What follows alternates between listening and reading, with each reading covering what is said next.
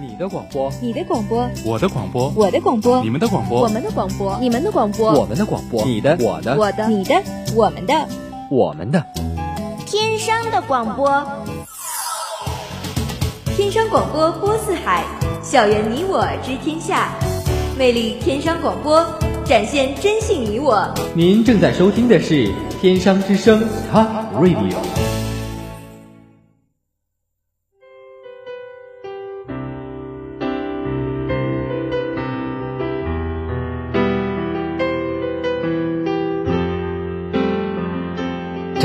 世界的角落，淡看云卷云舒，曼妙如歌的声线，挑起花开花落。流转的岁月，是文字演绎的绚烂烟火，时而繁华，转瞬宁静。落入心灵中文字的世界，与你一起轻舞飞扬。文苑漫步，文苑漫步。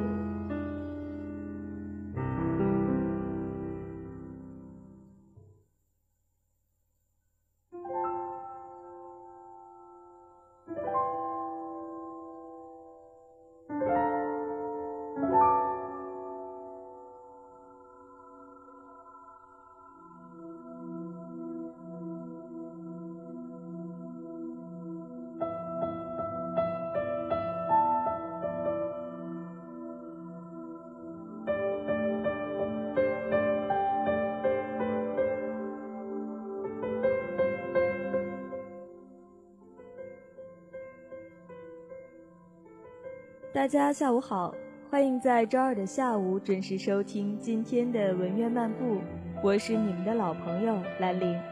大家下午好，我是风飞。你想象的世界末日是什么样？我来告诉你我所看见的世界末日。欢迎收听这一期的文苑漫步。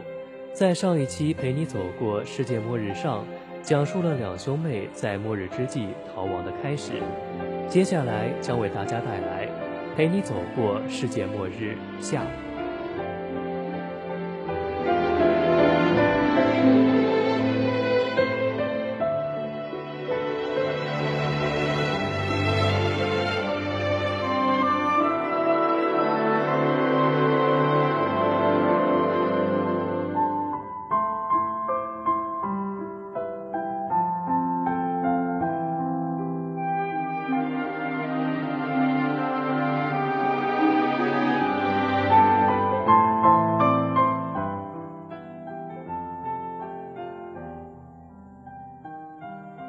有听到什么声音吗？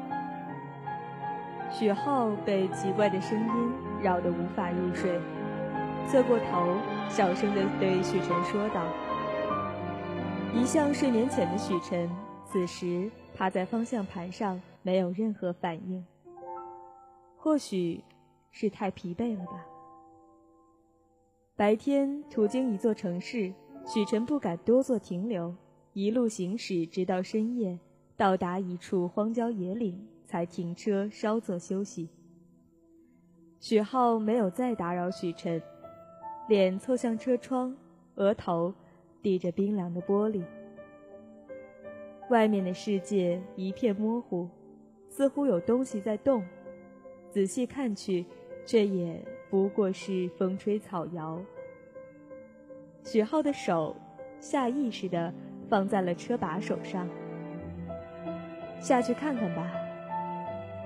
这个声音在许浩的耳边叫嚣着。他回过头，看了看许晨，目光落在许晨的后颈上。褐黄色的斑点并没有扩大的迹象。许浩深深地吸了一口气，打开车门，走了下去。在这个世界上有很多未知。因为未知，所以恐惧；因为恐惧，所以逐渐勇敢。许浩一度活在未知的恐惧之中，然后和哥哥一起慢慢学会了勇敢。他摸不清楚此时想要下车的冲动是从哪里迸发出来的。也许是动物关在笼子里太久，即使知道逃脱会死，也渴望离开笼子；又或者是潜意识里知道哥哥会离开自己，所以自暴自弃的将自己置身于一片未知之中。他轻轻地关上车门，后背贴着车壁，用一种很久没用过的轻松姿势，伸开双臂，闭上眼睛，迎接夜晚的风。风从手臂下穿过，像在拥抱他。偶尔的虫鸣夹杂在杂草簌簌的声音里，一切都被蒙在平静的表面下。你知道你这样做很危险吗？一个陌生男人的声音突然出现，许浩立刻睁开了眼睛，并将手伸进口袋里，掏出手枪，对准了突然出现的人。男人扯了扯嘴角，带着点嘲弄，很从容地将许浩的枪别到一边，说：“你是从哪里逃出来的？”这是逃亡的第九十六天。面前的这个人是他在这九十六天里碰到的第一个真正意义上的人。雪浩微微皱着眉头，没有说话，默默地端详这个人。穿着脏兮兮的军装，许久未修的胡子，被剪得乱糟糟的短发，面容倒是清秀。不愿意和我聊会儿天吗？男子学着许浩之前的姿势。靠在车壁上，一副痞痞的样子，却又让人生不出讨厌。我叫陆然，然后的然，以前是个军人，病乱的时候跟着部队从城里撤离出来的。不过我被检测出有丙状病毒，就被放逐了。你不害怕吗？许浩打断陆然的话，淡淡的开口：“害怕。”路人挂着笑问道：“害怕什么？”害怕你，或者害怕活着，或者害怕死吗？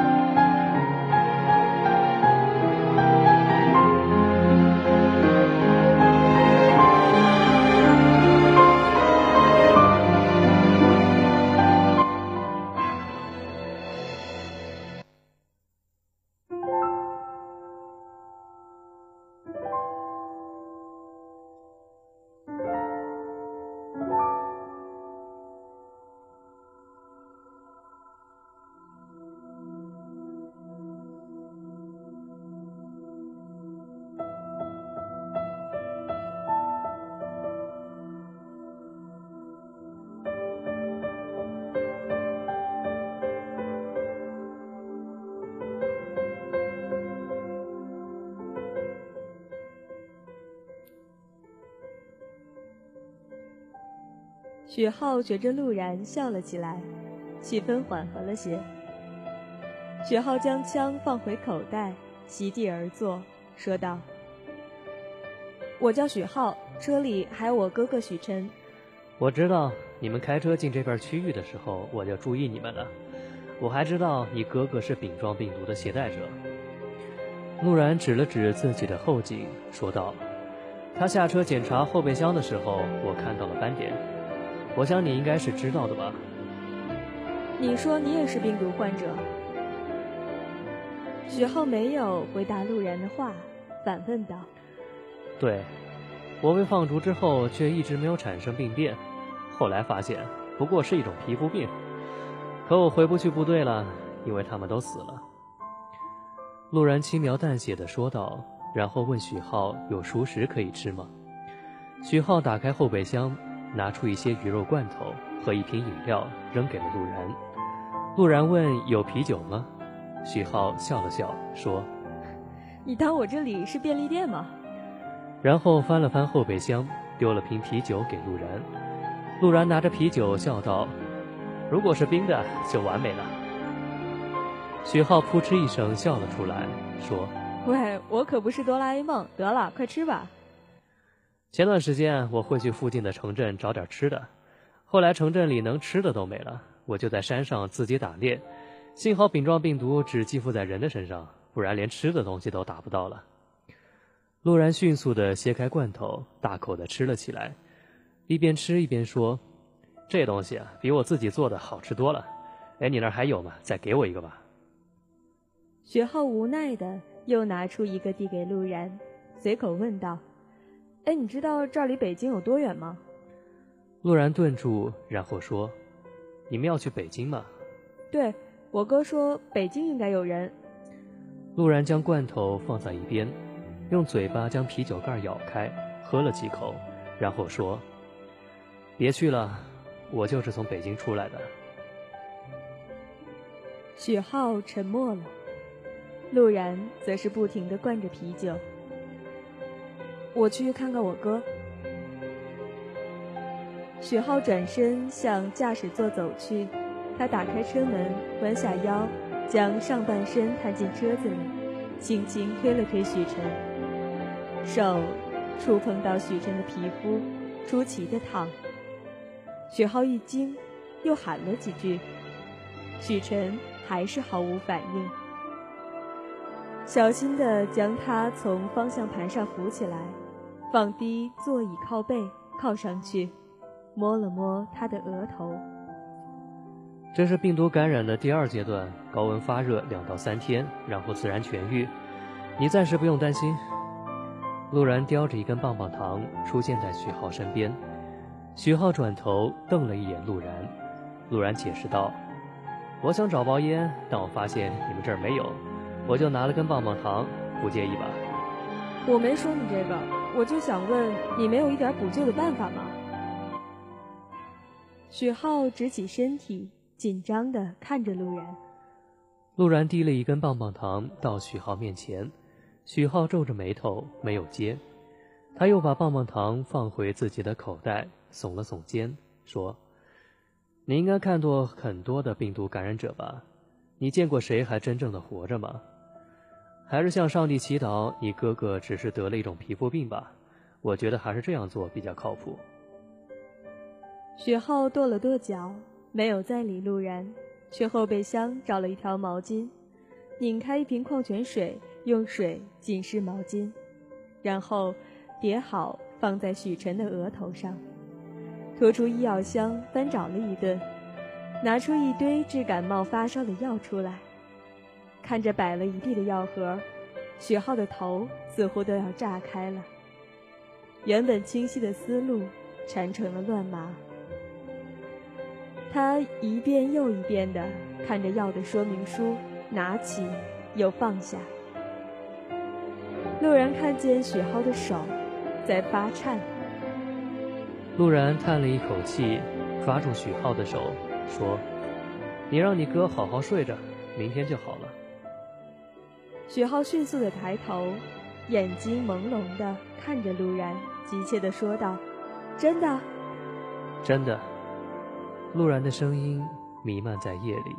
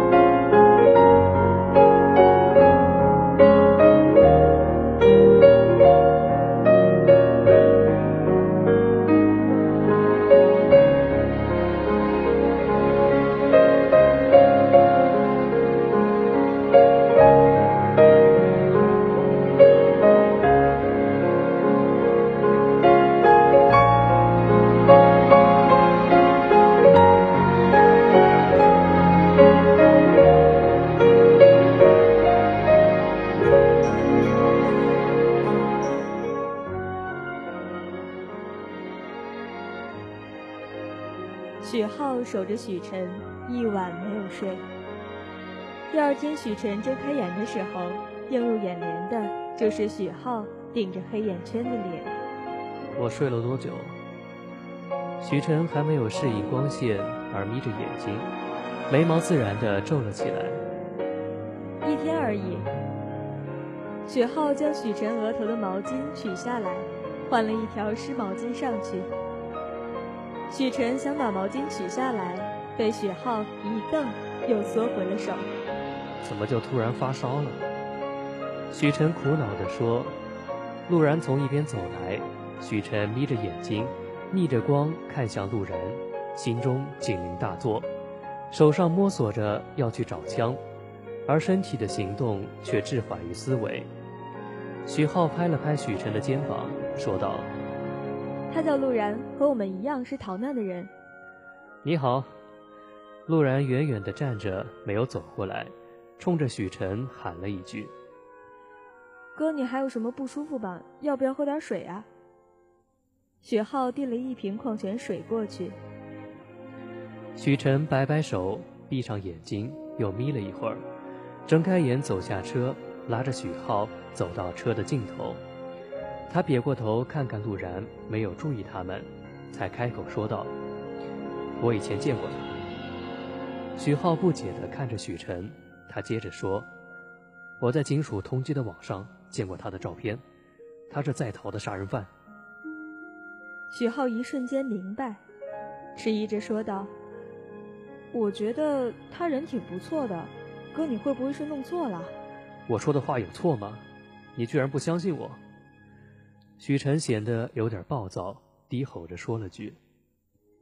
许浩皱着眉头看向许晨，说：“哥，你怎么了？语气这么冲。”似乎是察觉到自己的不对劲，许晨深吸了一口气，又吐出来，说：“我也不知道怎么了，醒过来的时候就觉得心里有东西堵着，发泄不出来，整个人都很烦躁。”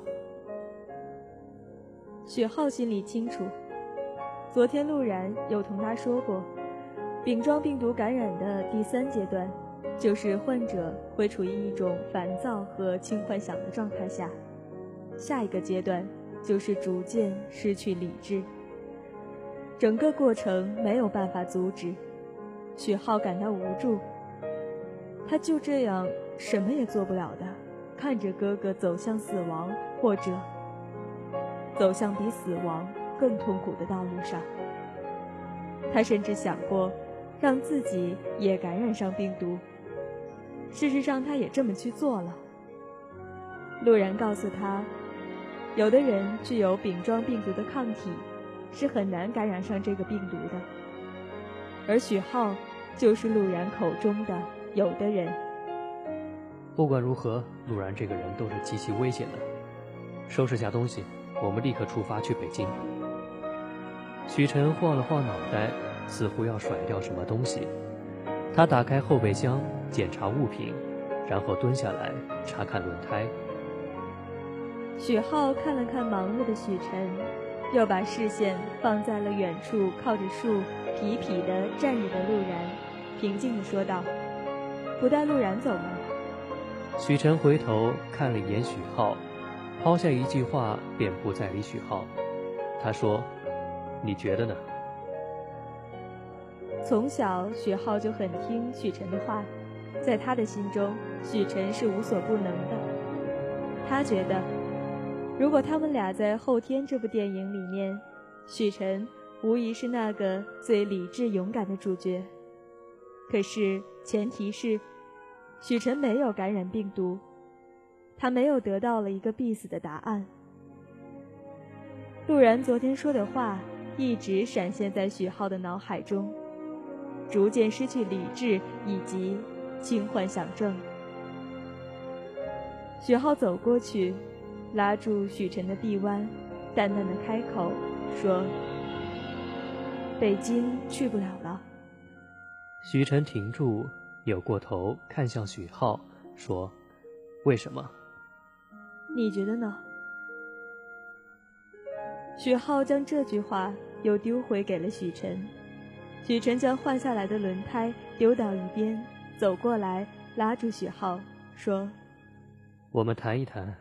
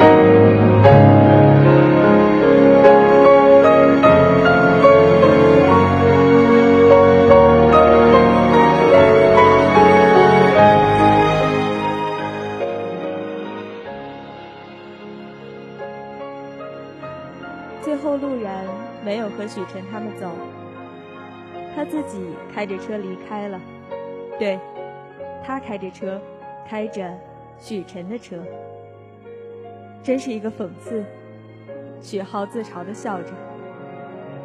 逃亡后遇见的第一个人，带走了他们所有的东西。也对，世界现在这个状况，还有什么是纯洁的呢？可以让人信任的呢？许浩拉着许晨的手。用手指摩擦着许晨的手关节，他不知道他们还能在这个世上活多久。不过能在活着的时候互相陪伴，已经让他心无遗憾。许晨和许浩漫无目的的走着，不知道哪里是终点，也不知道该去往何处。许晨对许浩说：“先找到水和食物，然后再继续走。生活越是凉薄，越该努力的活下去，不是吗？”